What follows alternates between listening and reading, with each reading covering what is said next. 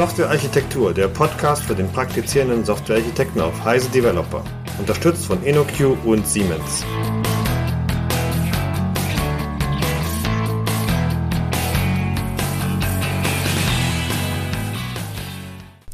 Hallo und herzlich willkommen zu einer neuen Folge des Heise Developer Podcasts Softwarearchitektur. Ähm, ich freue mich sehr, dass ich mal wieder mit meinem guten Kollegen Michael Stahl zusammenhänge. Hallo Michael. Ja, die Freude ist ganz gegenseitig und ich begrüße auch alle, die jetzt zuhören.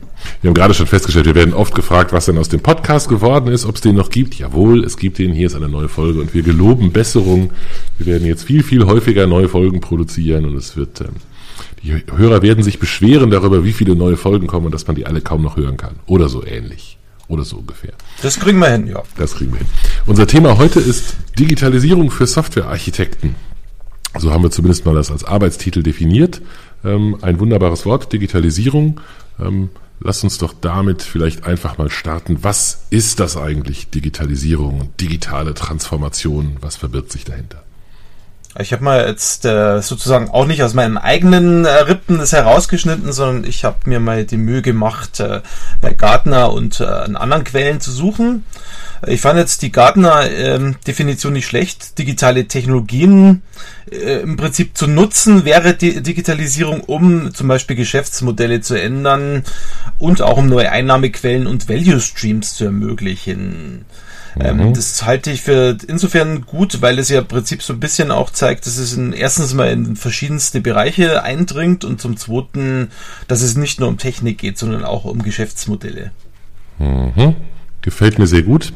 Ich glaube, der, äh, der, der Hauptpunkt, den ich immer spannend finde, ist, dass es uns als Techies vielleicht zum ersten Mal äh, bewusst akzeptiert als diejenigen, die auch bei den Geschäftsmodellen mitreden, gerade weil sie sich in der Technik gut auskennen. Würdest du das unterschreiben? Das würde ich unterschreiben. Und ich glaube, es ist auch wichtig, dass Architekten mitreden, ähm, weil sie natürlich jetzt am ehesten wahrscheinlich auch die technischen Auswirkungen kennen oder auch, ob zum Beispiel irgendeine Idee umsetzbar ist. Also insofern, glaube ich, wird das Verhältnis zu den Product Managern oder zum Kunden dann intensiver in Zukunft. Mhm. Hm. Ich glaube, also das zum Teil war das ja auch schon immer so. Ich meine, hoffentlich wäre es schon immer so gewesen, dass man irgendwann mal einen Techniker fragt, ob das denn geht, was man sich da ausgedacht hat. Und in diesem Fall ist es ja sogar so, dass die Dinge, ja nicht nur die Dinge, die man sich ausdenkt, nachher umsetzbar sein müssen, sondern man überhaupt nur auf die Dinge kommt, die man sich da ausdenkt, weil die Technik eine neue, eine neue Option eröffnet. Genau. Okay.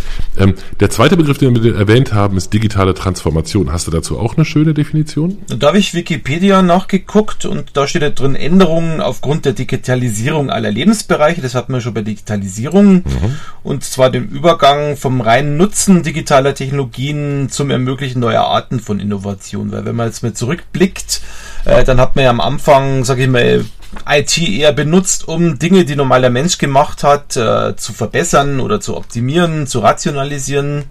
Und inzwischen ist man eben in der digitalen Transformation dabei, wirklich Dinge zu äh, innovativ zu äh, entwickeln, die im Prinzip vorher überhaupt keine, sage ich mal, äh, sozusagen nicht zur Sprache kamen. Zum Beispiel eben autonomes Fahren, um, eine, um ein Beispiel zu nennen.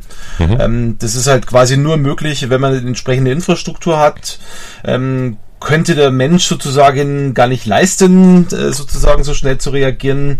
Ähm, insofern ist es ein Gebiet, wo halt IT sinnvollerweise Einzug nehmen kann, wobei natürlich natürlich Vorteile und Nachteile bestehen. Aber das wäre so ein typischer Fall für digitale Transformation und wirkliche massiven Auswirkungen auch auf uns als Privat oder auch als, sag ich mal, ähm, Privatleute oder auch als normalsterbliche Mit, äh, Mitarbeiter oder Kollegen oder Angestellte, was auch immer. Mhm. Lass uns doch vielleicht noch ein paar andere Beispiele mal durchgehen. Also das autonome Fahren hatten wir gerade schon als ein ganz offensichtliches, über das auch ganz, ganz viel geschrieben wird. Hast du noch ein paar andere?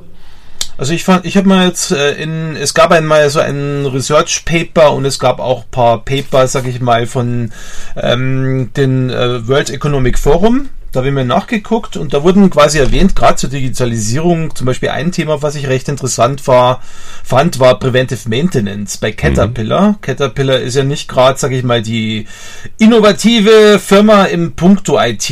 Also sind jetzt ganz traurig, die Caterpillar-Leute, wenn sie jetzt zuhören. Genau, also ich meine, diese, die haben natürlich, äh, sage ich mal, Baumaschinen, das ist, und die Kunden sind eher konservativ normalerweise, weil ähm, so irgendwie Innovation und Hightech ist jetzt nicht unbedingt was, was man normalerweise mit, mit äh, sage ich mal, Gebäudebau in Verbindung bringt. Und die haben sich halt überlegt, wie kann ich trotzdem einen Mehrnutzen für den Kunden haben, wenn ich jetzt als Caterpillar solche Digitalisierungstechnologien wie IoT, zum Beispiel Internet der Dinge verwende. Und die Idee war ganz einfach, für einen Bauunternehmer ist das Schlimmste, was passieren kann, dass die Baumaschine ausfällt. Also mal kurz eine neue Baumaschine anzukarren, das ist nicht so einfach. Also hat man sich mit einer kleineren Firma zusammengetan, hat äh, IoT, sag ich mal, äh, Lösungen in jede Baumaschine integriert, die dann über eine Cloud, sag ich mal, verbunden sind und die quasi durch Machine Learning, durch Lernen eben merken, äh, oder so langsam feststellen, dass eben welche Vorgeschichte quasi da ist, wenn irgendwelche Baumaschinen nicht mehr funktionieren. Mhm. So dass man eben sieht, da gibt's typische Patterns, wenn das und jenes passiert, dann ist es wahrscheinlich, dass jetzt in drei Tagen die Maschine ausfallen würde, wenn ich nichts dagegen tue.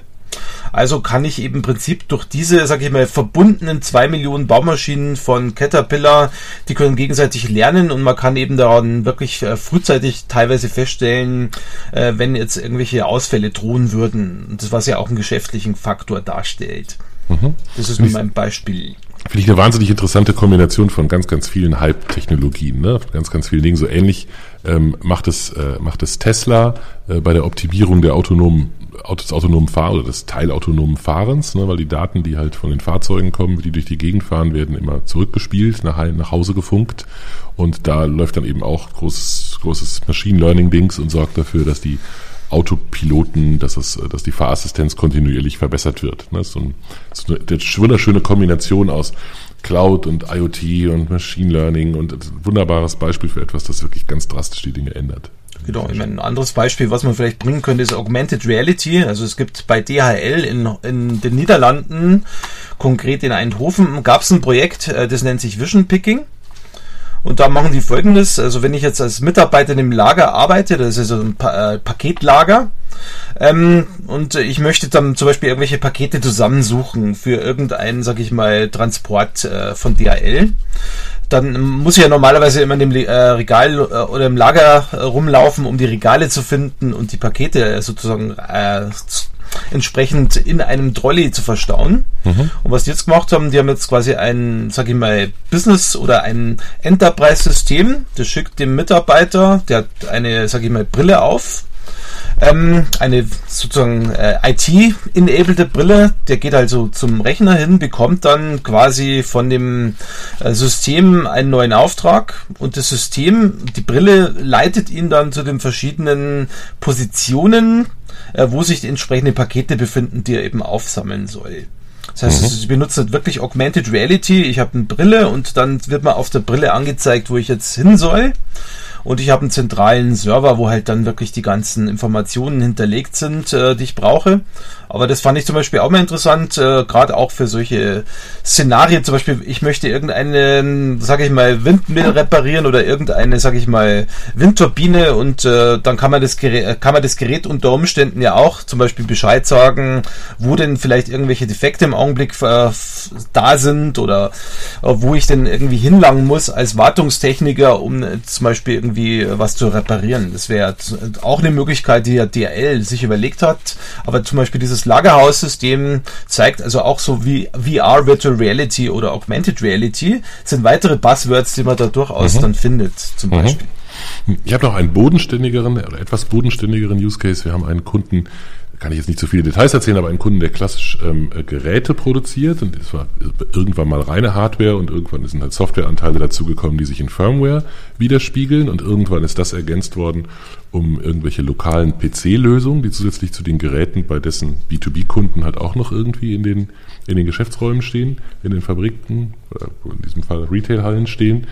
Und das äh, wird mittlerweile ergänzt dadurch, dass man eben diese Geräte nach Hause oder genau genommen in eine Cloud ähm, telefonieren lässt, wo dann eben ein großes Portal läuft, sodass die Endanwender im Prinzip ihre Geräte eben über beliebige Endgeräte managen können. Und das ist auch eine schöne Verbindung von ganz, ganz vielen, ganz, ganz vielen Dingen. Auf einmal wandern Dinge, die man vorher ähm, die man irgendwann mal ursprünglich in Hardware hatte, dann irgendwann in Firmware auf dem Gerät hatte, dann irgendwann in lokaler IT, wandern jetzt auf einmal in die Cloud und werden ergänzt über Backend-Services, sodass die Geräte sich einfach kontinuierlich modernisieren und neue Dinge dazulernen. So ein schöner IoT-Use-Case. Genau. Also gerade solche Dinge sind interessant und die sind halt nicht nur für Großfirmen oder Industriefirmen relevant, sondern mhm. auch für kleinere Unternehmen. Also wer jetzt denkt, äh, das ist also eh nur für die große Industrie und dergleichen, dann ist es eben äh, sozusagen nicht äh, tatsächlich der Fall, sondern es betrifft wirklich jeden, auch kleinere Firmen, die irgendwelche Services zum Beispiel anbieten. Mhm. Genau, das glaube ich auch ganz, ganz stark. Die, äh, das wird in jeder Branche Einzug halten. Das wird man kaum noch vermeiden können. Buzzword hin, Buzzword her. Man kann so tun, als wäre das eben nur ein Hype, aber das glaube ich ist es nicht. Es ist natürlich alles gehypt ohne Ende, aber es ist trotzdem auch eine sehr realistische Sache, mit der man sich auseinandersetzen muss. Womit wir im Prinzip bei, bei unserem Thema, nämlich Softwarearchitektur oder Architektur, IT-Architektur allgemein wären. Ähm, lass uns doch mal ein bisschen darüber sprechen, was für Herausforderungen sich daraus ergeben. Ich möchte vielleicht kurz, wenn es äh, wenn's, äh, recht ist, äh, so Richtung Industrie 4.0 was vorstellen, weil ah, jetzt hatte ich ja gerade... Stimmt, noch ein Buzzword. Genau, weil ich denke mal, das zeigt auch so richtig, weil die Industrie ist ja jetzt ja nicht bisher so, äh, sage ich mal, für bekannt, dass halt dann, sage ich mal, autonome, sage ich mal, Roboter oder dergleichen eine wichtige Rolle spielen oder und die sozusagen von sich aus agieren, sondern das ist ja im Prinzip alles so ein bisschen immer alles äh, zentral gesteuert gewesen. Und äh, ich finde halt diese Industrie 4.0 interessant. Es kommt ja aus Deutschland. Heißt ja eigentlich auch Industrie 4.0 im Sinne von äh, dem deutschen Wort Industrie. Und ich meine, da geht es wirklich darum, dass man eben äh, Maschinen, Sensoren, Geräte, Menschen zusammen verbindet. Dass man eben den sogenannten Digital Twin realisiert. Das heißt also, jedes Gerät, das du in der Realität hast, gibt's auch noch in digitaler Form innerhalb von deinem, sag ich mal, von der, von der IT. Mhm. Das heißt, du kannst quasi, indem du über den Digital Twin äh, kommunizierst, kommunizierst du dann auch über das mit dem Endgerät oder mit dem Roboter, der CNC-Fräse oder was auch immer. Und eben, du hast eben in diesem Umfang auch Cyber Physical Systems, also irgendwelche Embedded-Systeme, die mir eben helfen, Informationen zu sammeln und zu visualisieren, damit ich eben auch als Mensch Entscheidungen treffen kann oder sogar, dass die Maschine selber für sich die Entscheidung trifft. Zum Beispiel, wenn es äh, sozusagen für Menschen nicht möglich wäre oder zu gefährlich wäre, jetzt äh, in diesem äh, Kontext zu agieren. Das heißt also, ich habe jetzt wirklich hier auch äh, auf einmal eine Situation, wo dezentrale Systeme irgendwelche autonomen Entscheidungen treffen können. Und nur dann, wenn zum Beispiel irgendwelche Probleme sehen, das dann zu entsprechenden Menschen zum Beispiel weiter delegieren können, weil zum Beispiel jetzt irgendwelche Ziele sich widersprechen. Mhm. Und äh, wenn man dann schaut, äh, okay, also nehmen wir an, ich baue jetzt eine Produktions, äh, sage ich mal, Plattform bei Audi, BMW oder dergleichen immer, also die Produktion, äh, dann habe ich immer auf einmal verschiedene Themen drin, also zum Beispiel IT-Security, also die Produktionsprozesse waren ja ursprünglich geschlossen und auf einmal werden sie geöffnet. Ich habe auf einmal Security-Problematiken. Oder ich habe zum Beispiel auch mit Reliability und Scalability Aspekten zu kämpfen. Also wenn ich die Maschinen-zu-Maschinen-Kommunikation habe, brauche ich auch eine, sage ich mal, kleine Latenzzeit. Also es gibt ein Beispiel aus Siemens, wenn du zum Beispiel irgendwo Gefahrensituationen auf der Straße erkennen willst, ist jetzt nicht Industrie 4.0, aber zeigt es, glaube ich, ganz deutlich und du fährst mit dem Auto nach rechts biegst also ab. Ein Radfahrer fährt auf seiner Stra äh, auf dem parallel zu dir geradeaus weiter und jetzt ist das System melden, ähm, dass hier eine Gefahrensituation besteht, dass du unter Umständen Radfahrer überfahren würdest. Dann kann das natürlich nicht erst über die Cloud gehen. Wenn das über die Cloud geht, ist der Mensch tot. Also es muss quasi schon direkt äh, in e fast Echtzeit-Kommunikation sozusagen gearbeitet werden. Das, das sieht man ja dann auch, äh, dass eben Reliability, äh, teilweise sogar Realtime-Aspekte eine Rolle spielen. Das, das wäre einer der wenigen Fälle, wo ich das fast Realtime tatsächlich durch echtes Realtime ersetzen wollen genau, würde. Genau, ne? genau. Also da ja, okay. Fast lebendig. Und ich meine, es gibt noch weitere Punkte, zum Beispiel die Integrität der Produktionsprozesse muss, muss eben aufrechterhalten werden, damit es zu Safety-Problemen kommt. Ich habe auch in, in, der Industrie, kannst du nicht sagen, ich, ich fahre mal das Ding kurz runter und warte eine Stunde. Das heißt also, und, und, die haben halt natürlich besonders Angst in der Produktion, dass irgendwelche IT-Systeme auf einmal mit den Produktionen äh, interagieren und sich sozusagen da, da störend auswirken. Also ich muss wirklich 24 mal 7 garantieren und keine störenden Auswirkungen der IT. Ich muss auch sozusagen das Wissen äh, schützen. Also wenn wir zum Beispiel wir als Siemens, also ich bin ja bei Siemens äh, hauptsächlich beschäftigt und wenn wir jetzt irgendwo für BMW eine Produktionsanlage mit Digitalisierung bauen, dann werden die wahrscheinlich nicht begeistert sein, würden wir halt in der Lage, in die Lage versetzt, das Wissen über die Produktion bei BMW sozusagen zu, zu nutzen und auszulesen. Also da muss man auch wirklich aufpassen, dass was an Machine Learning, Analytics und Big Data da entsteht, dass es wirklich geschützt ist. Das sind also Punkte und natürlich äh, das Problem, wenn ich das Ganze umsetze, brauche ich natürlich auch entsprechende Leute, die das können. Und äh, so viele Leute in der Industrie haben das jetzt so nicht äh, sozusagen die Notwendigkeit gehabt, äh, sozusagen in diesen Gebieten zu agieren. Und auf einmal habe ich eben das Problem, dass ich Leute brauche, die eben die entsprechende Ausbildung haben. Mhm. Also man sieht, das ist schon, äh, bringt schon eine ganze Reihe von Herausforderungen mit sich, äh, wenn mhm. man es Digitalisierung sagt. Das war jetzt nur mal als Beispiel Industrie 4.0.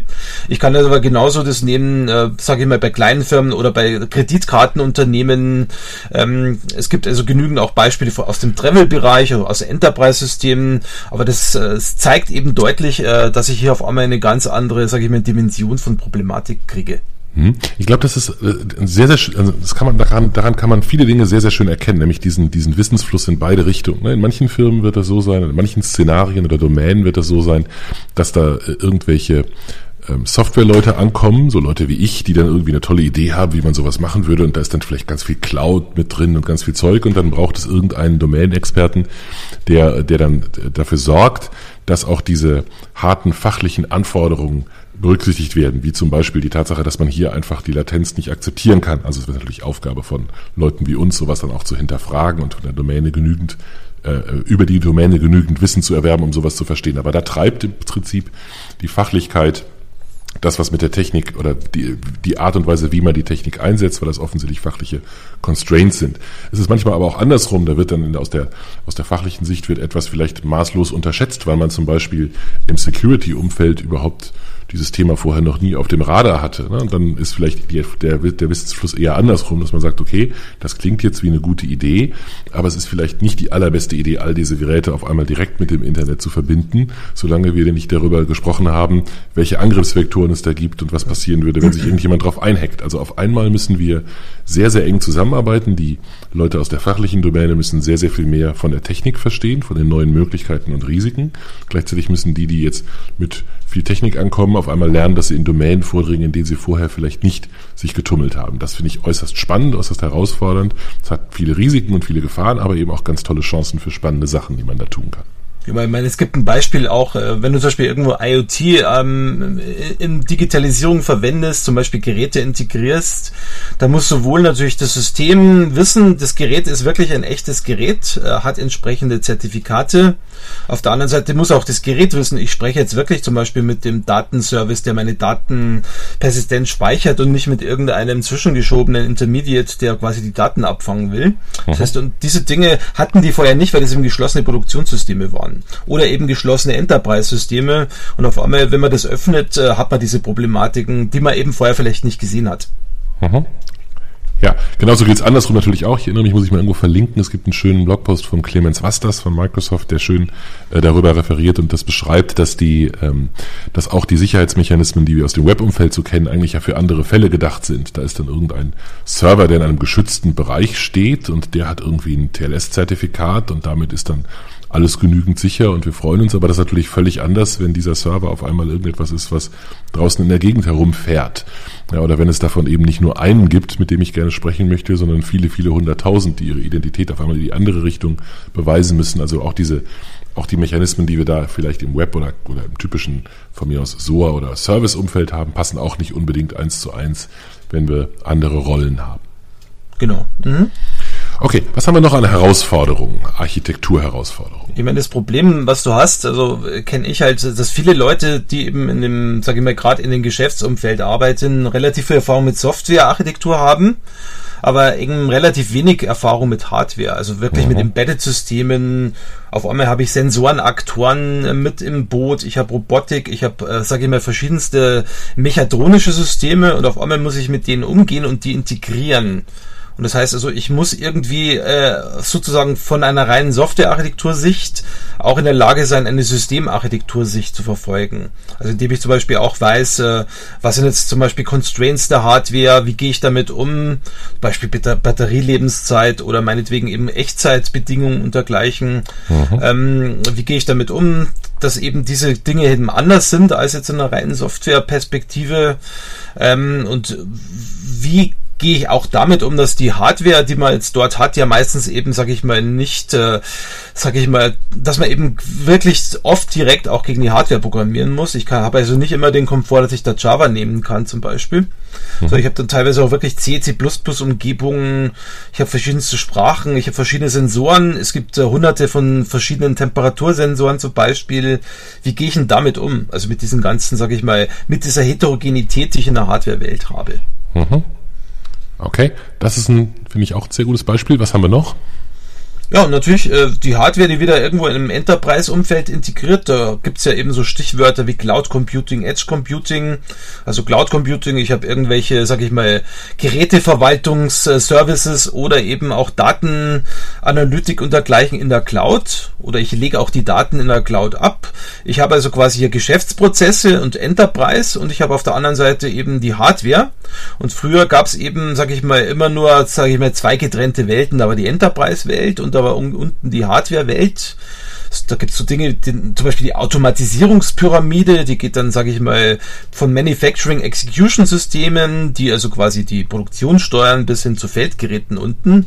Und oben drüber gibt es dann SAP. Aber in Zukunft äh, bei der Digitalisierung greifen die Geschäftsprozesse direkt schon auf, sage ich mal, die Produktion zu. Wissen zum Beispiel eben, wenn meinetwegen irgendwelche Materialien ausgehen oder wenn irgendwelche Maintenance-Problematiken entstehen, entstehen, können dann zum Beispiel eben auch äh, berechnen vielleicht oder on demand äh, die Fabrik konfigurieren, um eben irgendwas Spezielles zu, äh, zu, zu bauen. Also es sind halt wirklich ganz andere Möglichkeiten und äh, ich habe also ein riesiges Integrationsproblem, wenn ich es jetzt mal genau betrachte.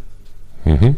Eine Herausforderung, du weißt doch, Herausforderung, keine Probleme. Man sagt, ja, stimmt. Also in, genau. im Informatik-Slang gibt es keine Probleme, sondern nur Herausforderungen, das stimmt mhm. allerdings. Okay. Ähm, wir haben vorhin schon über Daten gesprochen. Magst du dazu noch was sagen?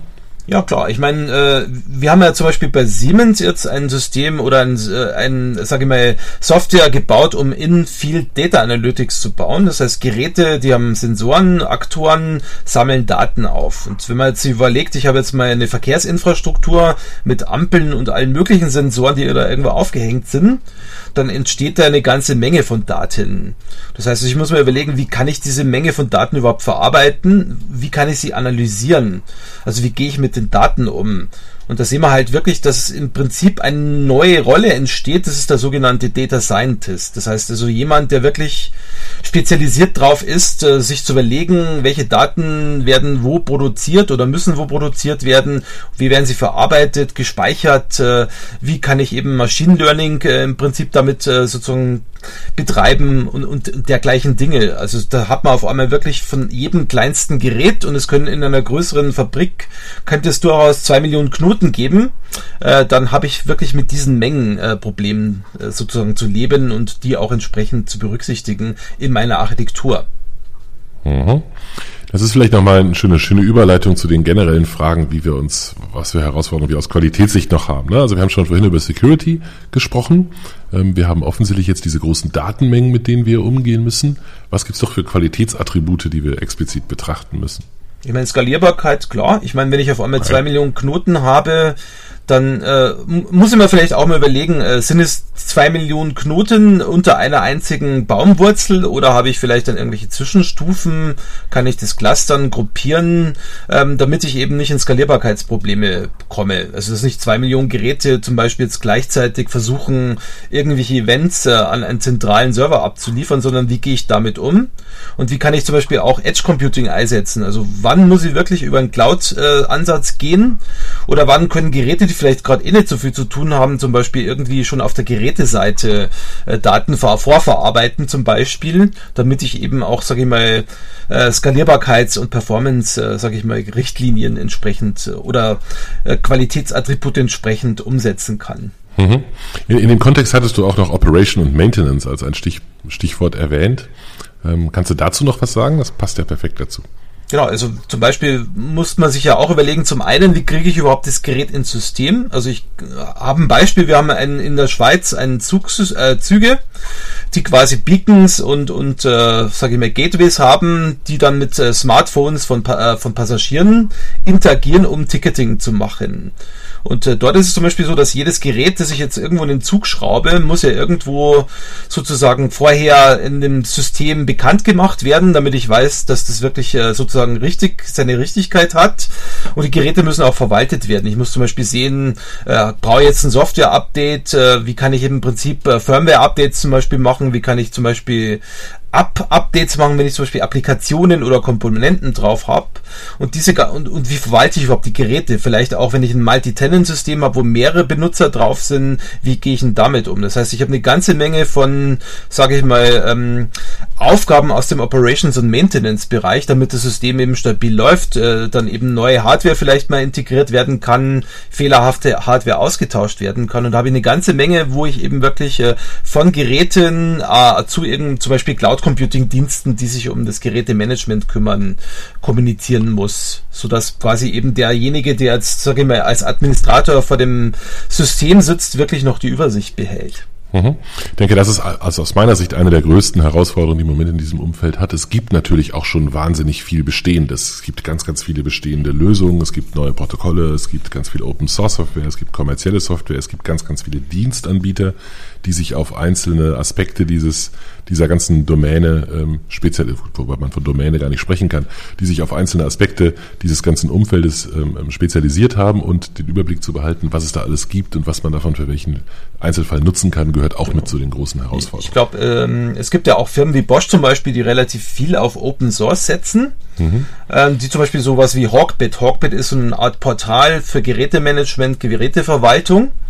Äh, das heißt also, es ist auch, äh, sag ich mal, eine der Herausforderungen, wirklich sich äh, gerade eben so Open Source Lösungen zu bedienen äh, weil man eben das Problem hat. Also wenn ich zum Beispiel ein größeres digitalisiertes System habe, dann habe ich ja da meistens Komponenten von verschiedensten Herstellern drin.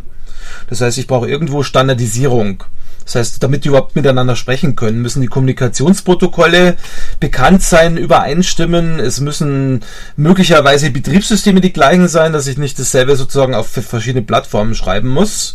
Und, und optimalerweise nehme ich dafür auch Open Source her, ähm, damit ich eben sozusagen möglichst wenig äh, Aufwand, sage ich mal, mit dem IT-Themen habe, sondern eben möglichst äh, mich um meine fachliche Aspekte kümmern kann. Es ist, das ist auch so ein Punkt, der, glaube ich, äh, eine wichtige Rolle spielt in, in mhm. dem Umfeld. Hm, ich würde das ergänzen. Ich glaube, du guckst sehr aus der Brille des Großen, ne? Bosch, Siemens, wer auch immer, der sowas selbst aufbaut. Die, die, das ist auch nicht für jeden die richtige Option, denke ich.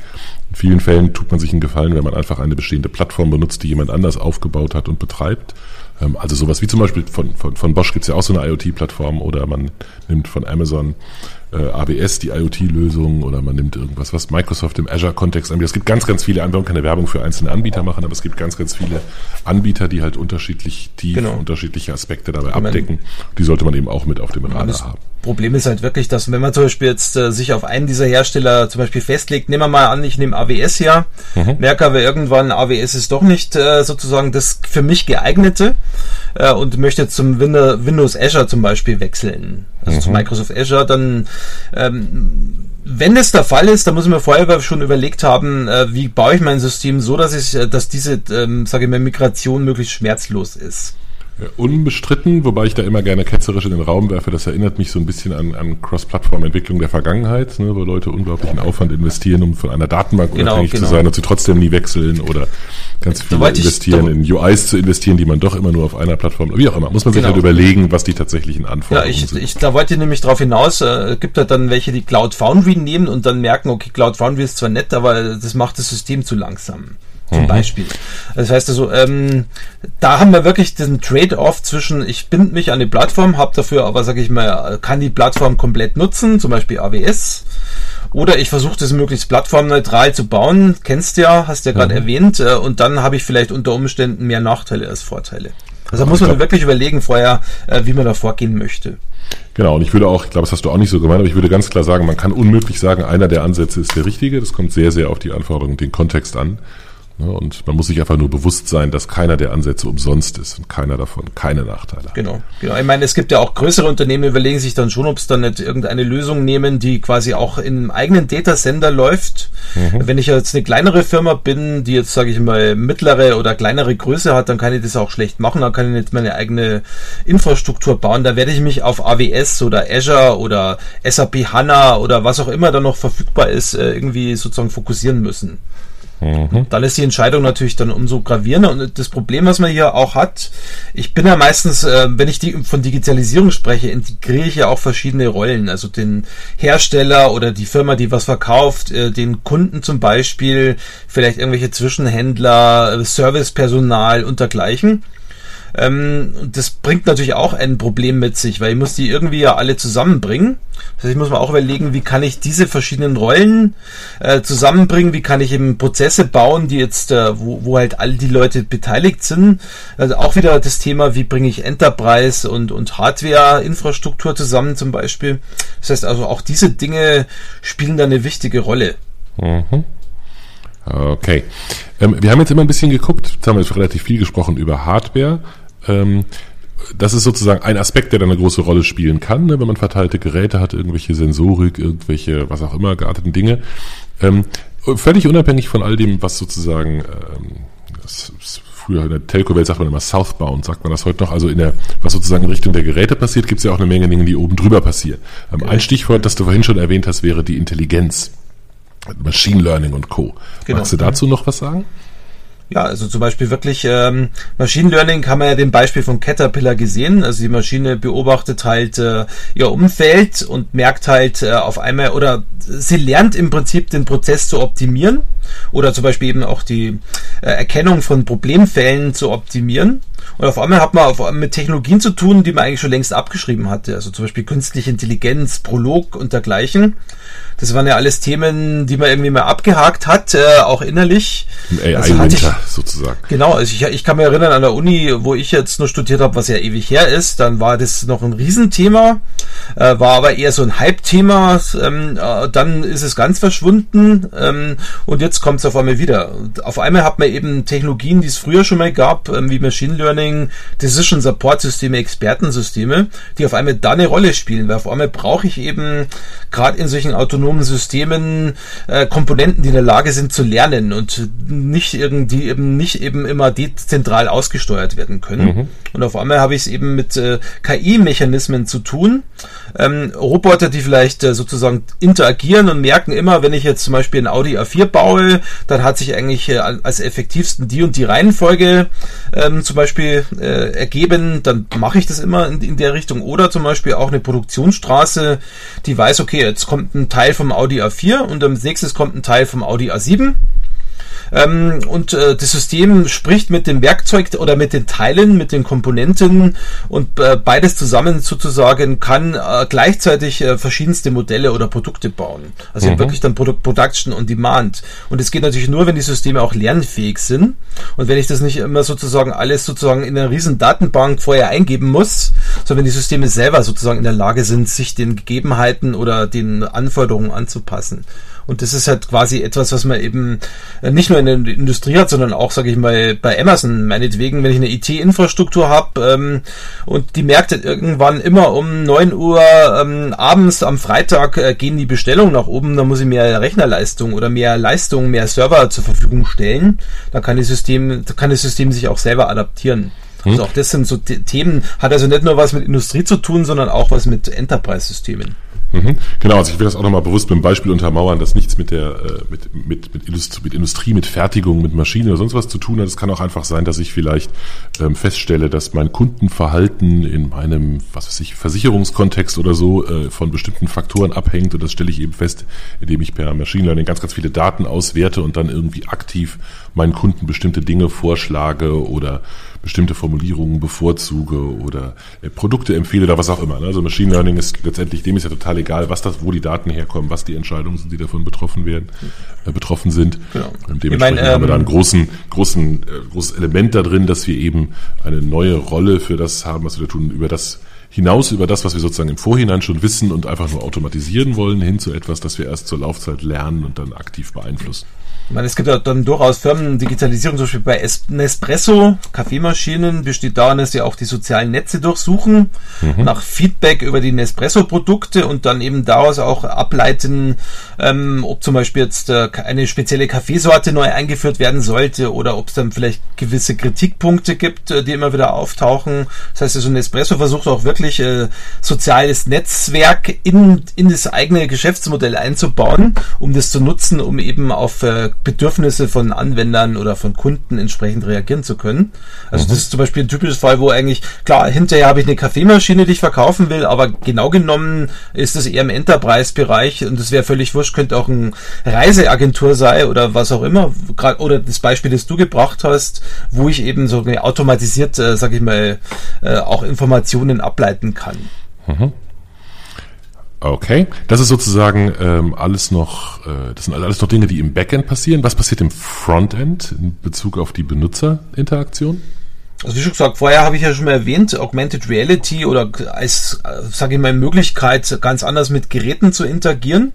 Also wenn ich zum Beispiel so ein Embedded-System habe äh, oder ein Cyber-Physical System, das irgendwo, äh, sage ich mal, steht und Sensoren, Aktoren hat, äh, dann werde ich mit dem hier nicht mit dem, normalerweise nicht immer mit dem iPhone oder mit dem, äh, mit meinem Android-Phone interagieren wollen, sondern vielleicht auch durch Gestik zum Beispiel. Oder, ähm, sage ich mal, in einem virtuellen Cyberspace gehe ich zum Beispiel durch ein Gebäude durch und interagiere mit verschiedenen, sage ich mal, Lampen und mache jetzt Gebäudeautomatisierung äh, sozusagen interaktiv also ich kann, da kann man sich wirklich, oder ich gehe ins Zimmer und das System merkt, ich bin da und ähm, merkt auch, wer ich bin und ähm, macht die Beleuchtung entsprechend. Das heißt, ich habe jetzt auf einmal Interaktion, die nicht immer nur über einen Bildschirm funktioniert, sondern auch mal sprachgesteuert oder über, sag ich mal, ähm, völlig andere Mechanismen dann laufen kann, Gestik und dergleichen. Und das ist, glaube ich, auch etwas, was man bisher noch nicht so hatte. Also, dass man mhm. auf einmal eben wirklich Interaktion äh, dieser Art berücksichtigen muss, die eben nicht nur ich sitze vom PC und, und gebe was ein, äh, sozusagen äh, Szenarien sind. Mhm. Genau, ich glaube, wir reden schon lange drüber. Ne? Also gerade diese Dinge, VR, Augmented Reality ist ja jetzt nichts Neues, haben wir schon, haben wir schon vor vielen Jahren, ich weiß gar nicht, 10, 15, 20 Jahren drüber, zumindest mal 10 Jahren drüber geredet. Ähm, interessant ist, dass sie halt langsam, ganz langsam in der Wirklichkeit ankommen. Also was wie, wie Spracheingabe zum Beispiel war ja früher immer wer sich an so gruselige ja, ja. Äh, Telefoninterfaces bei den, äh, bei den Callcentern, die Geld sparen wollen, erinnert. Da sind wir schon relativ weit von weg, wenn man auf die, auf die moderneren Sachen guckt. Ich und wenn man sich vorstellt, dass ich zum Beispiel beim Autofahren äh, bestimmte Dinge tun können möchte, dann ist das vielleicht auch das einzige sinnvolle Interface, das ich dafür benutzen kann und dann entscheidet vielleicht das die Verfügbarkeit einer Sprachschnittstelle darüber, ob mein Dienst genutzt wird oder genau. nicht. Ich meine, äh, Beispiel passt. ist ja dann wirklich äh, Amazon Echo, ähm, mhm. weil das Alexa. im Prinzip Genau, Alexa, ähm, die mir ja wirklich meine Wünsche erfüllt. Mach Steckdose im Schlafzimmer an oder mach Licht auf 30% Helligkeit. Ähm, das sind auch Sachen, die jetzt in die Industrie mit reinkommen oder auch jetzt sage ich mal für andere Zwecke, aber im Endeffekt sieht man, das hat nicht nur, das hat schon zu Hause eine Auswirkung. Auf einmal habe ich Heimautomatisierung, OpenHAB, FAEM und dergleichen mit Amazon Echo und, und Alexa eben und kann dann entsprechend äh, äh, per Sprache interagieren und äh, das sind halt so wirklich Interaktionen, an die man vorher wahrscheinlich äh, Gut, es gab Siri oder es gab auch andere Systeme, Cortana und dergleichen, aber ich glaube, Amazon Echo ist wirklich mal ein Beispiel. Cloud Computing plus äh, ein Endgerät, ein Cyber Physical System, wenn man so möchte, beide zusammenbringen, geben mir einfach Mehrwert äh, mhm. zu Hause. Ich habe mich noch nicht entschieden, ob ich Cyber Physical System total cool oder total doof finde als Begriff. Auf jeden Fall finde ich hört sich auf jeden Fall schon mal stark an. ja, aber das Problem ist, dass halt jeder heute von Cyber Physical Systems redet. Ähm, man kann sich über den Begriff streiten. Also ich erwähne ihn trotzdem. Also ich sage jetzt nicht, dass ich das jetzt für optimal halte, aber ja. das wird jetzt das normale Slang. Heute ist Cyber Physical Systems. Alles ist okay. nur noch Cyber Physical. Cyber Physical. Bring the Cyber. Wie auch immer. Ich, ich finde noch ganz interessant, auch als Schnittstelle, die vielleicht ein bisschen bodenständig klingt, aber von der ich tatsächlich das Gefühl habe, dass sie, äh, dass sie extrem viele praktische Nutzen hat. Das ist im Prinzip die natürlich oder die, die Verarbeitung von, äh, von Sprache, zum Beispiel in E-Mails. Also mir fällt das immer auf, wie, äh, wie viel klüger mein, mein Desktop-Betriebssystem immer wird beim Verarbeiten von unstrukturierten Informationen. Auf einmal poppt an allen möglichen Stellen in meinem Kalender, poppen Vorschläge auf, die aus irgendwelchen Mails kommen oder Telefonnummern oder E-Mail-Adressen werden automatisch ergänzt. Äh, wenn mein Telefon klingelt, obwohl ich den Kontakt nicht habe, steht da, das könnte der und der sein, denn von dem hast du schon mal eine Mail bekommen, wo die Telefonnummer drin steht. Also das finde ich so, finde ich eine interessante Variante, ganz, ganz bodenständig Text sozusagen auszuwerten. Da bin ich mir sicher, ist auch eine Menge der der Machine Learning Verfahren, wenn auch nur vielleicht nur beim, beim Tunen der Algorithmen involviert. Und was ich auch sehr stark finde, sind die Systeme, bei denen man ähm, im Prinzip unstrukturierte Daten hinmailt. Ähm, Gibt es auch schon eine Weile, werden auch immer besser. Man leitet Mails einfach irgendwohin weiter und dort ist ein intelligentes System, also mehr oder weniger intelligentes System, das diese, das diese unstrukturierten oder semi-strukturierten Daten auswertet und daraus vielleicht äh, Unterstützung für meine Reiseplanung ähm, macht oder Rechnungsdaten extrahiert oder was auch immer. Also ganz ja. interessante neue Dinge, die sich daraus ergeben. Oder an die NSA liefert. Oder selbstverständlich alles an die NSA, ganz klar. Okay, äh, das waren so ein paar neue, vielleicht technischere Herausforderungen, die wir da gesehen haben. Was heißt denn das jetzt für, für jemanden, der sich Architekt schimpft? Also ich glaube, zum einen hat man ja vor am Anfang schon erwähnt, dass ich auf einmal mehr als Architekt mich auch um Business äh, und Innovation kümmern muss. Also Business treibt Innovation äh, und Innovation treibt Business, äh, würde ich mal einfach als Spruch sagen. Mhm. Also das heißt also, ich bin wesentlich mehr gefordert, äh, auch zu verstehen, was ist denn jetzt das Geschäftsmodell, äh, wie kann man das erweitern, wie kann man es innovativ ergänzen. Also welche Produkte spielen eine Rolle, weil ich ja immer mehr, weil Produkte immer mehr mit IT-Services zu tun haben. Also ich bin näher im Geschäft was wir vorher auch erwähnt haben, also gerade Großsysteme, wo jetzt mehrere Firmen zusammenarbeiten, also in der Digitalisierung über Geschäftsprozesse und ähm, zum und sage ich mal über Hardware. Äh, gerade in diesen größeren Digitalisierungssystemen werde ich wahrscheinlich auch ein Ökosystem haben. Das heißt, ich kann jetzt nicht hergehen und sagen, okay, hier ähm, äh, ich, ich nehme mein System und jeder muss dazu sozusagen, oder jeder hat sein eigenes System und es muss irgendwie dann integriert werden. So, ich muss mir auch überlegen, äh, mhm. wie kann ich zum Beispiel jetzt ein Ökosystem bauen. Angenommen, ich bin jetzt ein Autohersteller und habe verschiedene Zulieferer, die mir irgendwelche elektrotechnische Komponenten oder irgendwelche, sag ich mal, Boards, äh, On-Board-Units zum Beispiel schicken.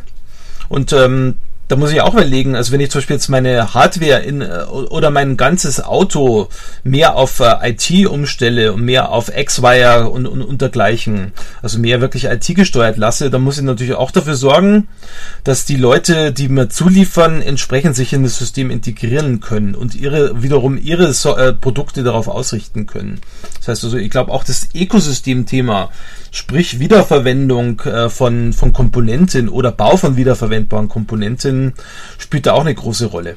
Mhm. Ich glaube, das ist für viele Unternehmen ein unglaublich schwieriger Schritt, das ist so meine persönliche Erfahrung, ne? weil jeder findet diese Ökosystemidee äh, absolut großartig, vorausgesetzt, ähm, er steht in der Mitte und er ist derjenige, der das, der das Ganze dann im Zweifelsfalle ähm, diktiert und entscheidet, wie das Ganze läuft. Es ist deutlich leichter zu sagen, ich möchte mein eigenes Ökosystem aufbauen, da möchte ich lauter Partner haben, die auch in meinem Ökosystem mitspielen wollen. Das ist sehr viel einfacher, ähm, also nicht, nicht einfacher vom Doing, aber einfacher vom Ja sagen, von, von der Zustimmung her, als zu sagen, ich hänge mich jetzt an das Ökosystem dran, das es schon gibt, weil ich glaube, dass ich dadurch einen größeren Effekt habe. Dieses Zurücktreten, dieses Akzeptieren, dass so ein Ökosystem, das schon da ist und das ein anderer betreibt, für mich einen Mehrwert haben kann, ist für viele Unternehmen eine ganz, ganz schwierige, ganz, ganz schwierige Entscheidung, dem zuzustimmen. Ja, aber ich auf der anderen Seite sage ich mal, wenn man jetzt mal betrachtet, äh, auch von der Hardware, Ökosysteme, zum Beispiel irgendwie PCs oder Standard-Hardware, die ich habe, äh, klar, es wird von einem kontrolliert oder wahrscheinlich gibt es einen, der sozusagen die sozusagen die Kontrolle drüber hält. Auf der anderen Seite habe ich natürlich einen Vorteil, weil auf einmal kann ich zum Beispiel in dieses Ökosystem oder für dieses Ökosystem Komponenten entwickeln, die dann andere wiederum äh, verwenden und kaufen können. Mhm. Das heißt, ich habe dann auch einen Vorteil. Klar, also ich muss immer abwägen zwischen große Firma möchte wahrscheinlich immer selber die Kontrolle haben versus genau. eben ich möchte aber einen Markt erschließen. Hm, so ganz klassische, klassische äh, ähm, Spatz in der Hand, Taube auf dem Dach Situation. Ne? Am Aber auf jeden Fall, wenn ich, wenn ich jetzt äh, immer noch Silos baue und da muss ich quasi mein Enterprise-System mit meinem, äh, sage ich mal, IoT-System integrieren und dann das Ganze auch noch mit, über zwischen verschiedenen Zulieferern und Herstellern und, und Endkunden und was auch immer da sozusagen noch dazwischen ist, dann habe ich ein echtes Problem. Das kann ich so nicht machen. Also ich gehe mal davon aus, dass man dort eben Ökosysteme bauen muss, dass man eben Standardisierung einführen muss, damit halt gemeinsame Protokolle ent entsprechend bestehen oder dass man ja auch auf gewisse Open Source Lösungen, wie zum Beispiel Linux, also Embedded Linux zum Beispiel, fokussiert. Mhm. Ich glaube, es ist auch nochmal eine interessante Frage. Ne? Klassisch, also die Idee, dass man kollaboriert, dass man kooperiert, ist ja jetzt auch nichts Neues, auch in der Industrie nicht und in, bei großen Enterprise, äh, großen Enterprise-Kunden sowieso nicht, weil da gab es immer schon irgendwelche Standards, aber der klassische Weg, solche Standards zu etablieren, ist halt, dass man Gremien aufsetzt, die sich dann darum kümmern, das Ganze zu standardisieren, dass es schon gibt und das dauert dann halt einfach so ein Weilchen, je nachdem, wie häufig sich diese Gremien treffen und wie zäh das ist und wie viel Politik da reinspielt und ich habe selber schon kaum noch Lust, mir zuzuhören, das dauert einfach immer ewig lang, bis irgendwas herauskommt. Und in der in der, äh, in, der Open Source getriebenen Welt ist es häufig so, dass einfach irgendjemand irgendwas macht, was andere Leute gerade gut gebrauchen können. Und dann verbreitet sich das halt einfach. Und auf einmal ist es etwas, das viele Leute benutzen. Und das ist äh, dann äh, mehr ein Indust noch nicht mal ein Industriestandard, sondern eine Stufe weniger. Es ist einfach weit verbreitet, deswegen verwenden es alle. Und das erzielt sehr ähnliche Effekte, ähm, ist aber halt einfach deutlich oder häufig deutlich innovativer und deutlich, ähm, deutlich äh, leichtgewichtiger verbreitet. Das ist, glaube ich, die positive Variante des genau, Ganzen genau. und dem Standard klar vorzuziehen. Ich meine, ich sehe es Du ich sehe ja auch, also du hast ja zwei Dinge. Du hast zum einen, zum einen ja Fach, ähm, sage ich mal, Standards, fachliche Standards wie zum Beispiel Bugnet, das ist für Gebäudetechnik. Mhm. Auf der anderen Seite hast du natürlich im IoT-Bereich auch Standards wie meinetwegen CoAP, das ist Constrained ähm, Application Protocol. Mhm. Und du musst auch überlegen, wie bringe ich die beiden zusammen.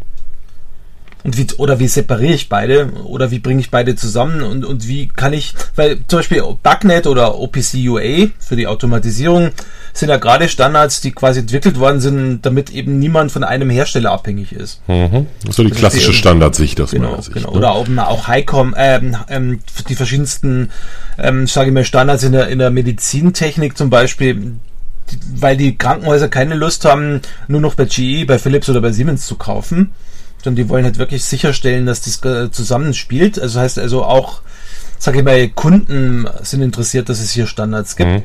Aber du machst das klassische Standardargument gerade. Ne? Ich bestreite nicht, dass die einen Wert haben. Klar, die hat man an ganz vielen Stellen. Also, sicher zum Beispiel unser Internet funktioniert, weil es solche Standards ja. gibt. Überhaupt keine Frage, braucht man selbstverständlich.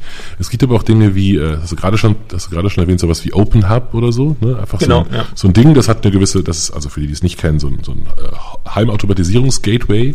Ähm, das folgt jetzt nicht irgendeinem bestimmten Standard. Da hat niemand irgendeinen RFC geschrieben oder oder äh, bei Oasis oder bei sonst irgendwo bei IEEE irgendwo ein Gremium aufgesetzt, sondern das ist einfach nützliche Software, die, die viele Leute benutzen. Es, und genau. deswegen gibt's dafür viele Plugins, die das dann eben auf allerlei Standards adaptieren.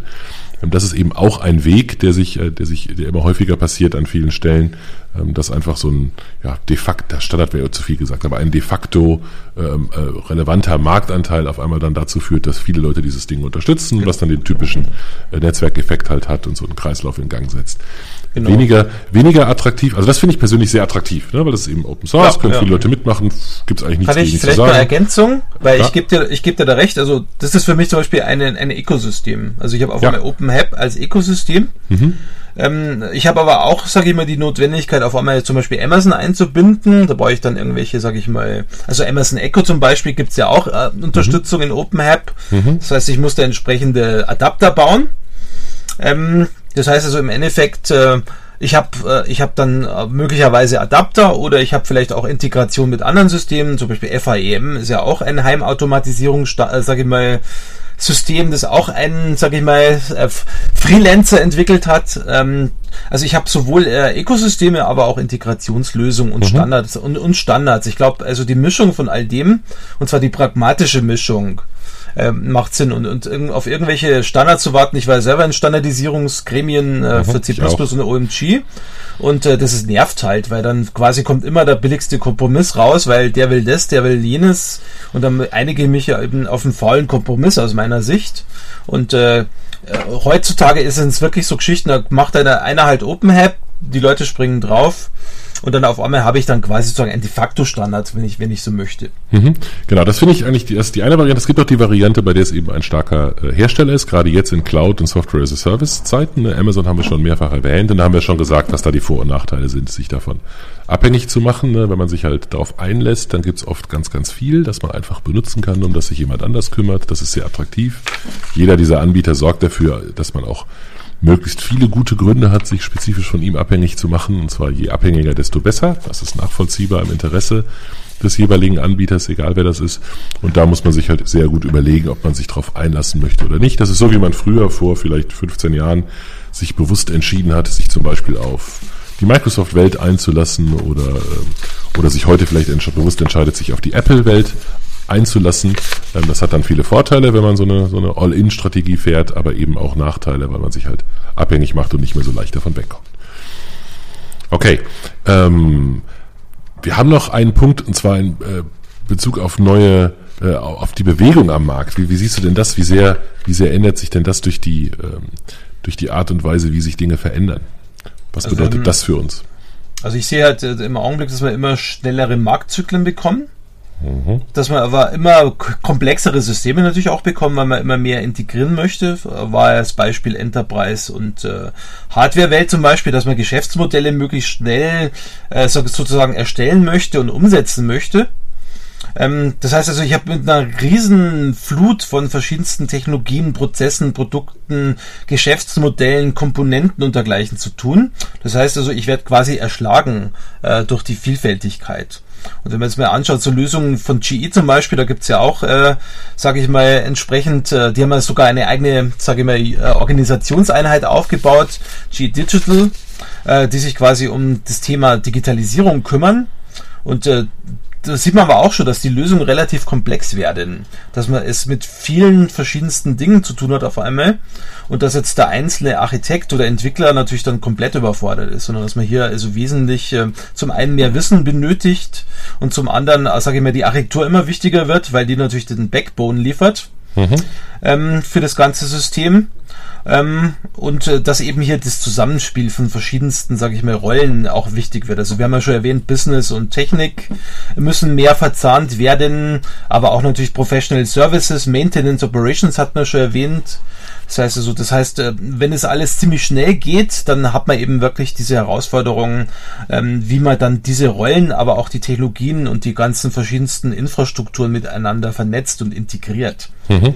Das ist so ein bisschen auch mein Gefühl. Mich würde interessieren, ob du das auch so siehst. Also ich glaube, ähm, äh, viele, viele Architekten, würde dich und mich da mal einschließen, haben schon immer äh, auch auf andere Sachen geguckt und nicht nur auf Softwarearchitektur. Also immer schon mehr oder weniger starke Affinität auch zu dem Drumherum gehabt. Das ist, glaube ich, immer schon eine positive Sache ähm, gewesen und eine sinnvolle Sache, das zu tun.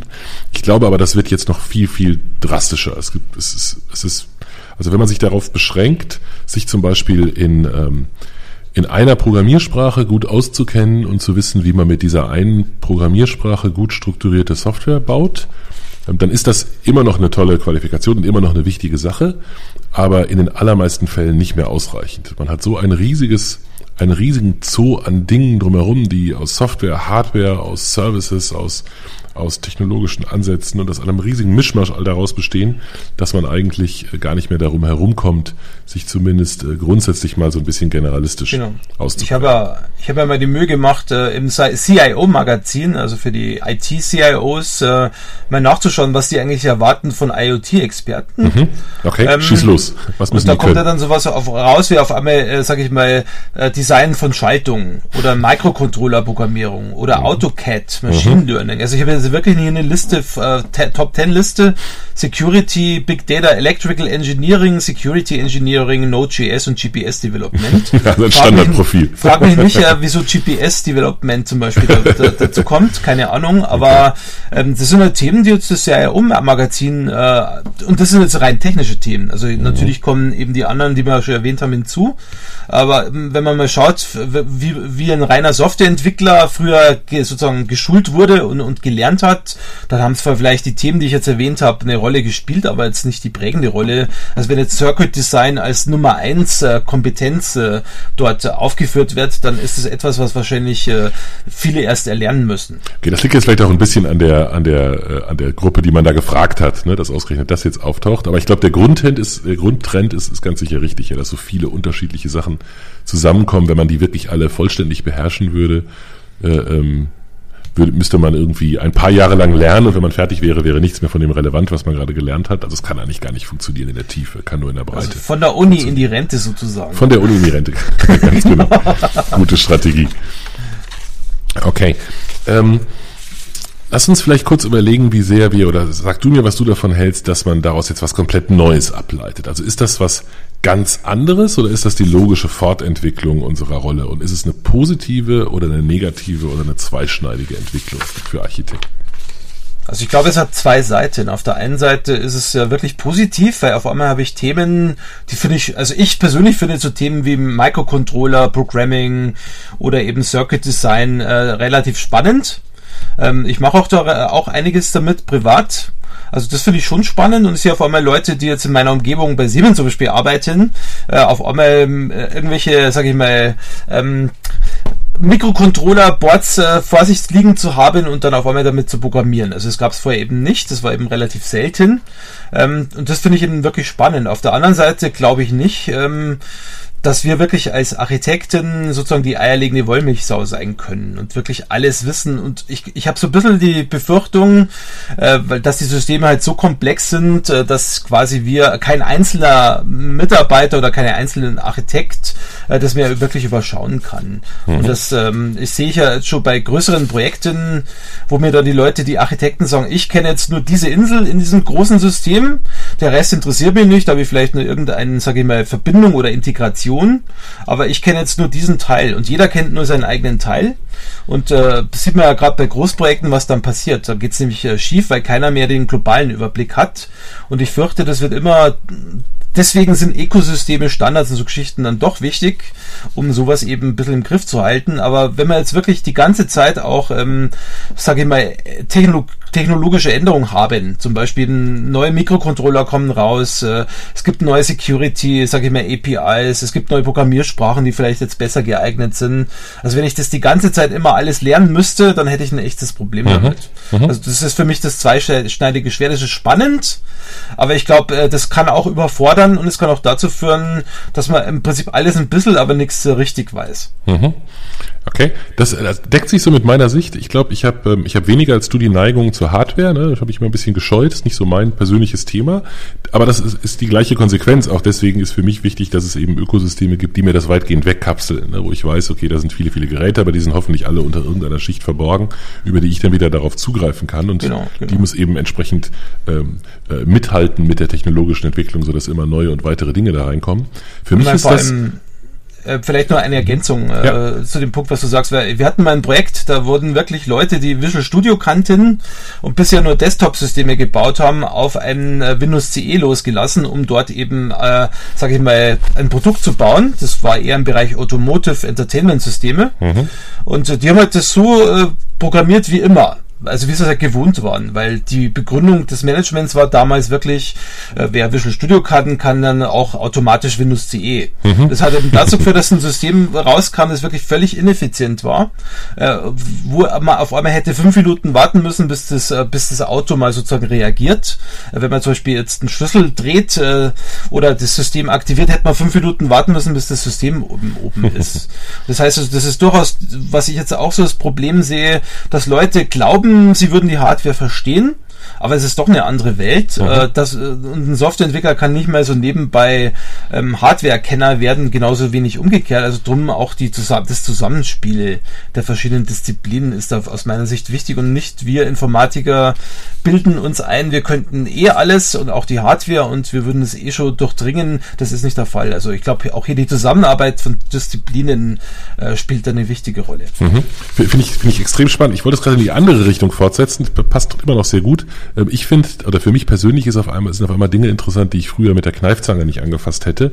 Sowas wie äh, User Experience und, und Geschäftsmodelle und Produktdesign und also diese, diese eher ganz vorne oder klassischerweise ganz vorne im Prozess liegenden Dinge finde ich auf einmal wahnsinnig spannend, weil die Domäne spannender ist als früher.